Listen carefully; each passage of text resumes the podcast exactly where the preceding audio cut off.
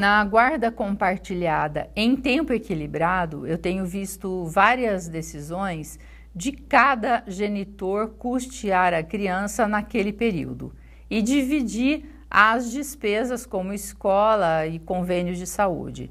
Então, se o tempo está equilibrado, os gastos também devem ficar equilibrados. Música